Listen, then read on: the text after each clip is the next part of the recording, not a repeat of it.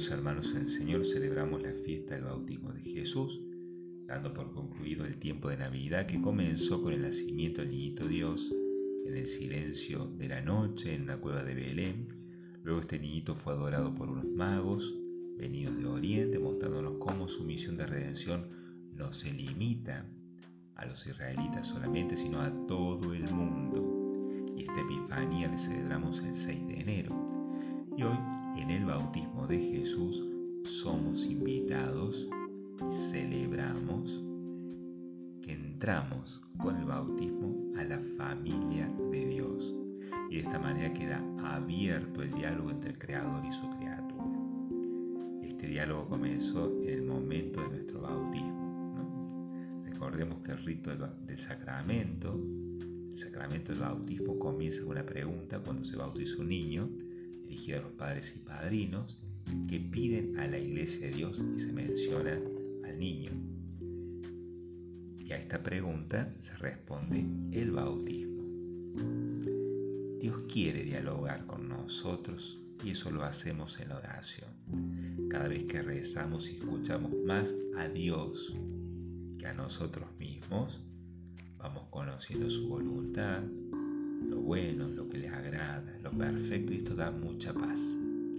En las familias se, se necesita mucha oración.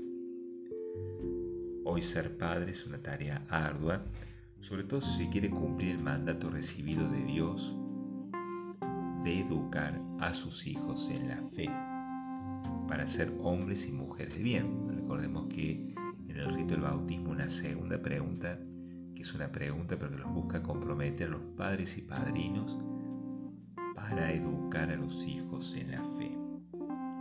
Los padres tienen mucho que entregar en esta tarea. Por eso tienen que recibir mucho. ¿Y dónde reciben? ¿De dónde reciben, a decir los padres, mucho? Si están unidos a Cristo con la oración, con la Eucaristía, con el sacramento de reconciliación, si están unidos a Cristo, entonces podrán recibir aquello que Dios les está entregando para que ellos puedan entregarlo a sus hijos. Entenderán que los hijos no son un derecho, sino un don de Dios.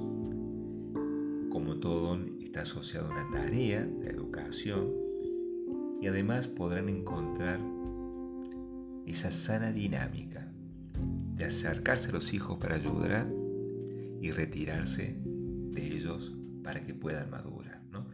Ni acercarse tanto que los ahoguen, ni, ni retirarse tanto que se despreocupen totalmente de su vida esa sana dinámica, ese sano equilibrio que es muy difícil de conseguir, bueno, el Señor nos está dando la gracia, nos está mostrando su voluntad y nos ayuda en esa importante misión. Ahora, ¿qué significa ser parte de la familia de Dios? Bueno, sin lugar a duda pensamos en los santos, de esa iglesia triunfante que intercede por nosotros. Somos parte de esa familia santa. Pero también de todos aquellos hermanos y hermanas que recibieron el don del bautismo hermana en Cristo. Somos hermanos en Cristo, que reconocen a Dios como Padre. Y esto lo vemos en el Padre nuestro. Cuando yo digo Padre nuestro, no solamente estoy dirigiéndome, por así decir, a mi Padre que está en el cielo, sino a mi Padre, que es también Padre de todos aquellos que también están bautizados. También rezo por ellos. Una de las experiencias de fraternidad más fuerte es ver cómo en los momentos duros de la vida aparece esa iglesia samaritana, esos hermanos y hermanas en la fe que se acercan con gestos totalmente desinteresados. Y esos gestos son como un bálsamo que cura heridas y reconforta. Muchas veces solamente con prestar el oído. Eso ya ayuda muchísimo. Es un bálsamo que reconforta la herida del alma de aquel que está sufriendo. Formar parte de la familia de Dios tiene como condición decir sí a Jesús y no a todo aquello que nos separa de Él. Es el negarse a sí mismo para afirmar a Dios en uno mismo. ¿Cuántas veces cuánto nos cuesta decir no a esa voz interior que despierta el egoísmo, decir no a las insinuaciones del demonio, decir no a una cultura de la muerte y el descarte que nos ofrecen alegrías artificiales. El rito del bautismo también se formula este diálogo a través de una triple renuncia, renuncia al demonio, renuncia al mundo, y también la triple confesión de fe, cree en Dios Padre Todopoderoso. Ahí tenemos esa renuncia es el no a lo que nos separa de Dios. Y esa triple confesión de fe, sí creo, es el sí a las cosas que nos une a Dios. Una manera muy concreta de decir sí a Dios es cumpliendo los mandamientos. Muchos piensan que su formulación negativa restringe la libertad, pero en realidad son un sí a un Dios que da sentido a la vida. Y eso tenemos en los tres primeros mandamientos. Un sí a la familia, cuarto mandamiento. Un sí a la vida, quinto mandamiento. Un sí al amor responsable, sexto mandamiento un sí a la solidaridad, a la responsabilidad social, a la justicia, séptimo mandamiento, un sí a la verdad, octavo mandamiento, un sí al respeto del otro y de lo que le pertenece, noveno y décimo mandamiento. ¿Cuál es el significado profundo del bautismo? Porque el bautismo ciertamente nos hace formar parte de la familia de Dios. y abre este diálogo con Dios. Pero ¿cuál es el significado profundo? ¿Dónde encontramos el fundamento del bautismo?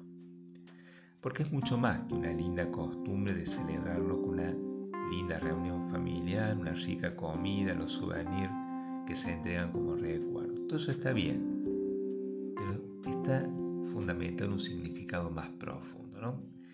En el Evangelio que, que hoy proclamamos, nos encontramos con una cierta resistencia de Juan para bautizar a Jesús, porque el bautismo de Juan era un bautismo que tiene un significado claro, la conversión de los pecadores, dejar atrás una vida malgastada para abrazar una vida nueva.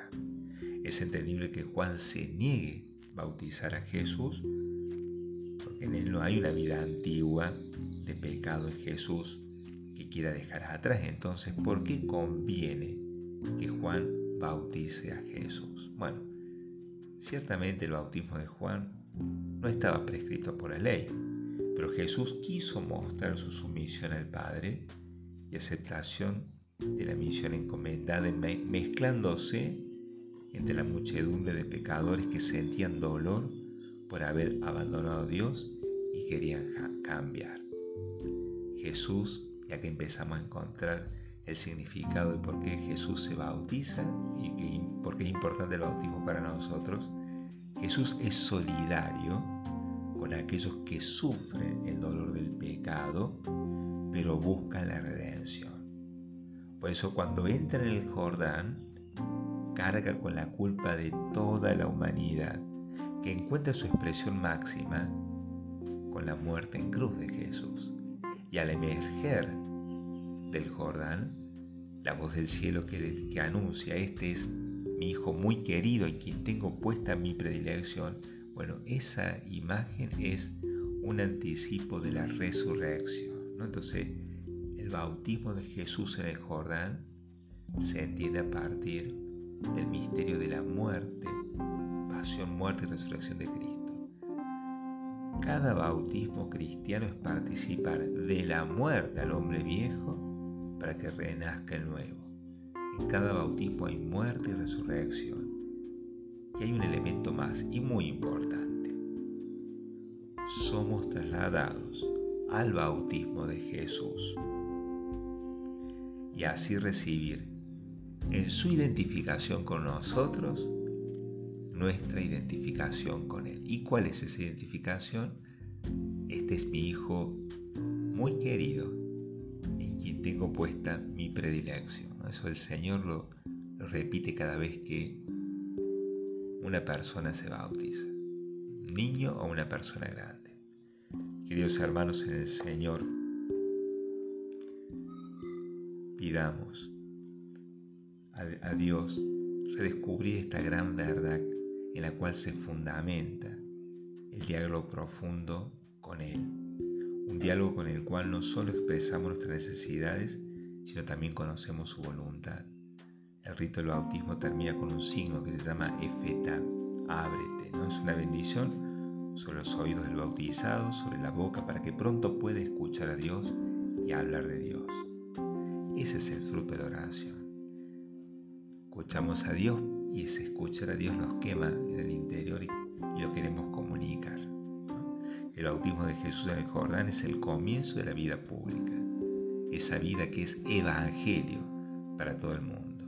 Entonces pidamos algo en Dios nos ayude con su gracia para vencer toda tentación de no escucharlo a Él, prefiriendo escucharnos a nosotros mismos, al mundo o al demonio, que nuestro sí afirme cada vez más su vida en nosotros y así ser evangelio para todo el mundo. Que así sea.